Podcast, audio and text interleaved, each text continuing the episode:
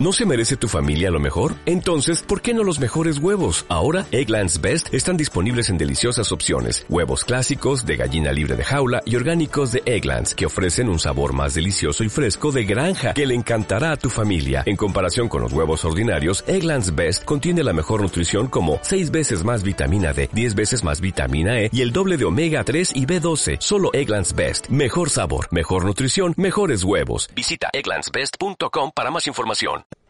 Hola, muy buenas. Este mes de marzo se cerró con una inflación del 9,8%.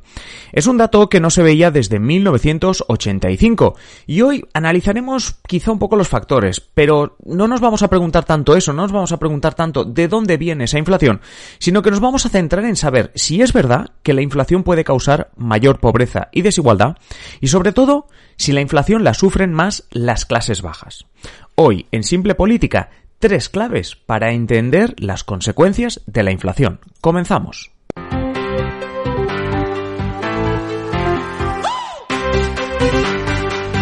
Os habla Adrián Caballero y esto es Simple Política, el podcast que trata de simplificar y traducir todos esos conceptos, estrategias y temas que están presentes cada día en los medios y que nos gustaría entender mejor. Eh, en el episodio de hoy nos vamos a saltar la parte teórica sobre qué es la inflación y ya sabéis que esto lo explicamos en algún que otro episodio. Si tenéis curiosidad podéis iros al episodio 91 donde explicamos esta parte más teórica. Además, en un episodio más reciente, en el 441, analizamos el efecto de la inflación en los precios de los alquileres. Ese día nos preguntábamos sobre los alquileres, hoy nos vamos a centrar en esta inflación tan alta, ¿no? En cambio de lo que se trata hoy es de cómo una inflación tan alta como la que tenemos ahora puede afectar al país en general, eh, poniendo en riesgo pobreza, aumentando la desigualdad. Eso sí, antes de seguir, déjame agradecer la contribución que hacen todos los mecenas con sus aportaciones, obviamente con su contenido en exclusiva, con sus adelantos de episodios, etcétera, pero sobre todo haciendo posible que Simple Política sea una realidad. Si tú también quieres apoyar este proyecto, visita el enlace de la descripción patreon.com barra Simple Política o ya sabes también que si nos escuchas desde iVoox puedes darle al botoncito azul que pone a apoyar. Y ahora sí, vamos a analizar esto de la inflación tan Primera clave, pérdida de poder adquisitivo.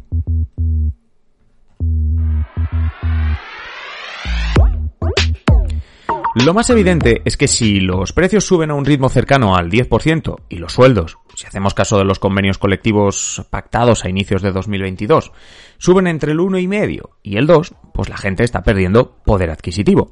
Es decir, el precio de las cosas que compras sube más rápido que el dinero que tú ganas y por lo tanto, con los ingresos que tienes puedes ahora comprar menos cosas de las que podías comprar el mes pasado o hace un año. Desde el diario.es alertan de que esta pérdida de poder adquisitivo puede afectar más incluso a millones de españoles asalariados. pero que no entran dentro de los convenios colectivos que pactaron esa subida de salarios y por supuesto también afectará más a los autónomos que para nada están cubiertos por ningún tipo de convenio y que subir su sueldo implicaría básicamente subir los precios de aquello que ofrece o aquello que vende. Pero la pérdida de poder adquisitivo no solo se refleja en la relación entre tu salario y los precios de los productos que compras. También debemos hablar de los ahorros. Estamos perdiendo también valor de los ahorros. Me explico. Imagina que tienes una cuenta corriente, ¿eh? No, no hablo de tener fondos de inversión, carteras de negocio, acciones, nada de eso. No, no, no, no. Estoy hablando de una cuenta corriente, una cuenta de ahorros mm, normal y corriente, por decirlo así, ¿vale? Según datos del Banco de España, en el año 2021 el valor de los depósitos de las familias, es decir, ese dinero de ahorros, subió un 4,6%. Es decir, los ahorros que tenemos en el banco, de media, subieron un 4,6%. Si aplicamos la misma lógica que acabamos de aplicar para señalar el tema de los salarios, lo que nos dice es que tenemos una inflación muy por encima de lo que crecen nuestros ahorros. Por tanto, con los mismos ahorros que tenemos, hoy compramos menos cosas que, como decíamos antes, que hace, pues nada, pues hace un mes o hace un año.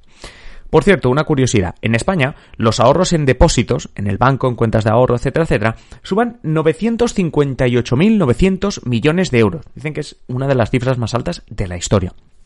El Banco de España calcula que los españoles tenemos en casa alrededor de 60.000 millones de euros. Es decir, que es dinero guardado en casa, debajo del colchón, como se ha dicho siempre, en una caja fuerte, da igual. Pero se calcula que los españoles tenemos 60.000 millones de euros. Por cierto, muy importante señalar que esos 60.000 millones, que no están ni siquiera en el banco, se devalúan aún más rápido. Porque es que no están creciendo ni al 4,6, están creciendo a cero, no crecen, porque están en, en tu colchón, en tu caja fuerte. Así que si sube la inflación, el dinero que tenemos en casa vale menos ahora mismo el dinero que teníamos en el colchón vale casi un 10% menos.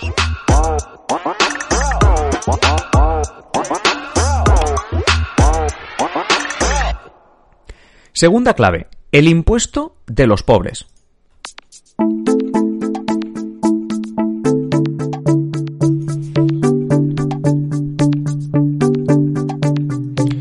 Sí, las personas de clase media y baja sufren más la inflación.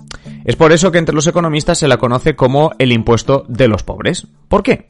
Tal como apuntan desde el blog Economipedia, en impuestos como el IRPF, quien menos tiene, menos paga. Y hay también diferentes exenciones fiscales para ingresos muy bajos, si ingresas menos de tanto no tienes que hacer, perdón, la declaración de la renta, etc. Es decir, de alguna manera, más allá de si funcionan bien o no las exenciones fiscales, de si pagamos o no muchos impuestos, que por cierto, episodio 117, donde os cuento que realmente en España pagamos pocos impuestos si lo comparamos con los vecinos. Pero bueno, más allá de eso, vamos a afirmar que si tienes menos ingresos, pagas menos impuestos.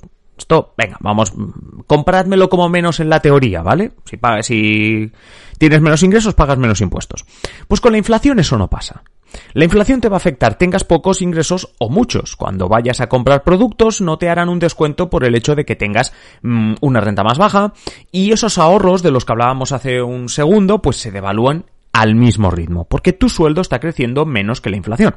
Por cierto, eso sí tienes sueldo, porque el paro también eh, podría, o sea, podrías estar en paro y hay que recordar que el paro ataca más a las personas con menos ingresos. Parece lógico y parece que esté hablando de una pescadilla que se muerde la cola, pero bueno. Eh, puede que tengas trabajo, pero ojo, que a lo mejor tu sueldo, digamos que no es por contrato, sino que es un sueldo en negro. Y la economía sumergida, hay que recordar que también ataca más también a personas con menos ingresos. Y aquí, en esta economía sumergida, no hay convenios ni nada que te haga subir el sueldo porque lo dice la ley. Y alguno estará pensando, vale, muy bien, pero más allá del trabajo en negro, ¿por qué afecta la inflación más a las clases pobres o clases medias? ¿Por qué los pobres dependen mucho más que los ricos de lo que llamamos rentas del trabajo. Es decir, una gran parte, por no decir el total, de lo que ingresa alguien de clase baja o media procede de su salario, del trabajo que hace. Por eso se llama rentas del trabajo. Y esto da igual que seas un asalariado o que seas un autónomo.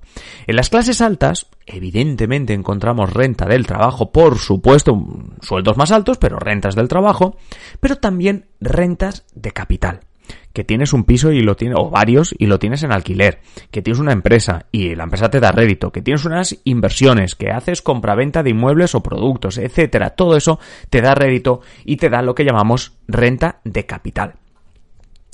En estos casos, tú sales perdiendo si la inflación es mayor que tu renta. Si tu renta es del trabajo, está condicionado a que te suban el sueldo tanto como la inflación. Como esto no ocurre, sales perdiendo, porque tu sueldo, vamos, me cuesta creer que te lo vayan a subir un 10%. Pero ojo con las rentas del capital, porque pueden subir más. Fijaos si no en un artículo del Confidencial en octubre de 2019, lo tenéis en la descripción de este episodio, cuando aún no había ni pandemia y se hablaba de la recuperación económica de la crisis de 2008. Dice el titular que os dejamos en la descripción que la renta creció el triple, creció el triple en barrios ricos que en barrios de clase media. Dejadme que vuelva un momento a ese dinero también que teníamos en las cuentas de ahorro, porque decíamos que en 2021 los ahorros crecieron un 4,6%. Pero claro, esos son ahorros normales, en depósitos, lo que podemos tener todos nosotros. Ahí pierdes dinero, 4,6, 10, ahí obviamente la comparación sales perdiendo dinero. Pero ¿y si tienes fondos de inversión, acciones, etcétera, típico de clases más altas? Aquí depende del rendimiento. Es decir, perfectamente una inversión puede haberte dado un rédito, un rendimiento de, me lo invento, 20%. Aquí está claro que ganas. Bueno, es que ganarías incluso si el rédito fuera del 11%. Pero claro, ¿Quién tiene más rentas de este tipo, no? Rentas de estas de capital. ¿Ricos o pobres? Por ahí anda la explicación de lo del impuesto de los pobres. Tercera clave, la inflación subyacente.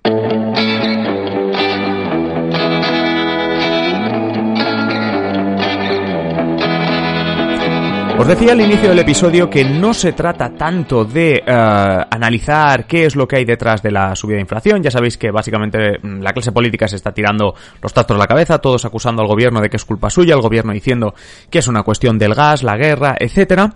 No queríamos eh, o no queremos entrar mucho en esta materia, pero sí vamos a hacernos una pregunta. El nivel de inflación que tenemos ahora es el 9,8% con el que se cerró marzo. ¿Es coyuntural o estructural? Es decir, ¿es como argumenta el gobierno cosa de la guerra de Ucrania y sus derivadas en el incremento del precio del gas y del petróleo?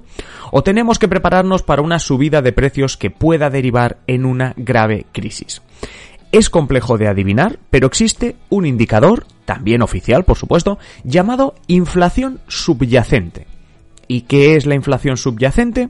Pues es un indicador que muestra la variación de precios, pero eliminando aquellos componentes más volátiles, los que varían mucho más su precio. En concreto, se elimina el indicador energético, es decir, gasolina, electricidad, gas, etc., y el indicador de alimentos no elaborados, como la fruta o la verdura.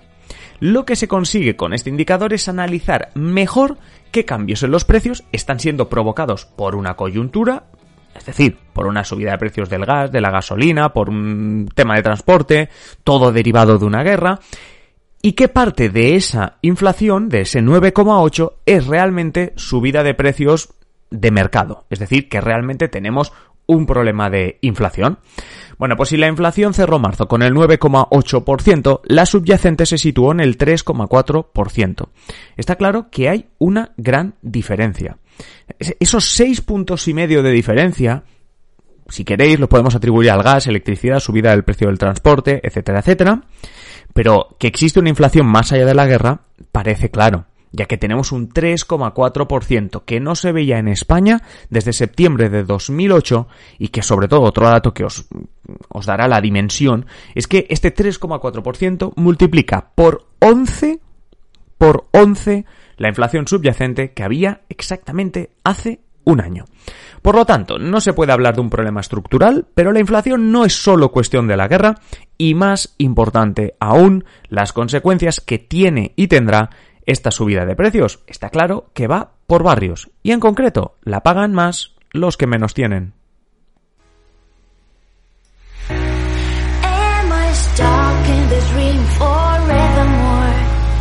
Y hasta aquí el episodio de hoy. ¿Qué os ha parecido? ¿Qué queréis comentar? ¿Qué os parece esto de la inflación? ¿Realmente eh, qué opináis sobre esto que en teoría nos dice que lo sufren más las clases bajas y medias? ¿Creéis que es, que es verdad? Y sobre todo, ¿creéis que cuando acabe la guerra, que cuando acabe todo este conflicto volverá a una situación de normalidad?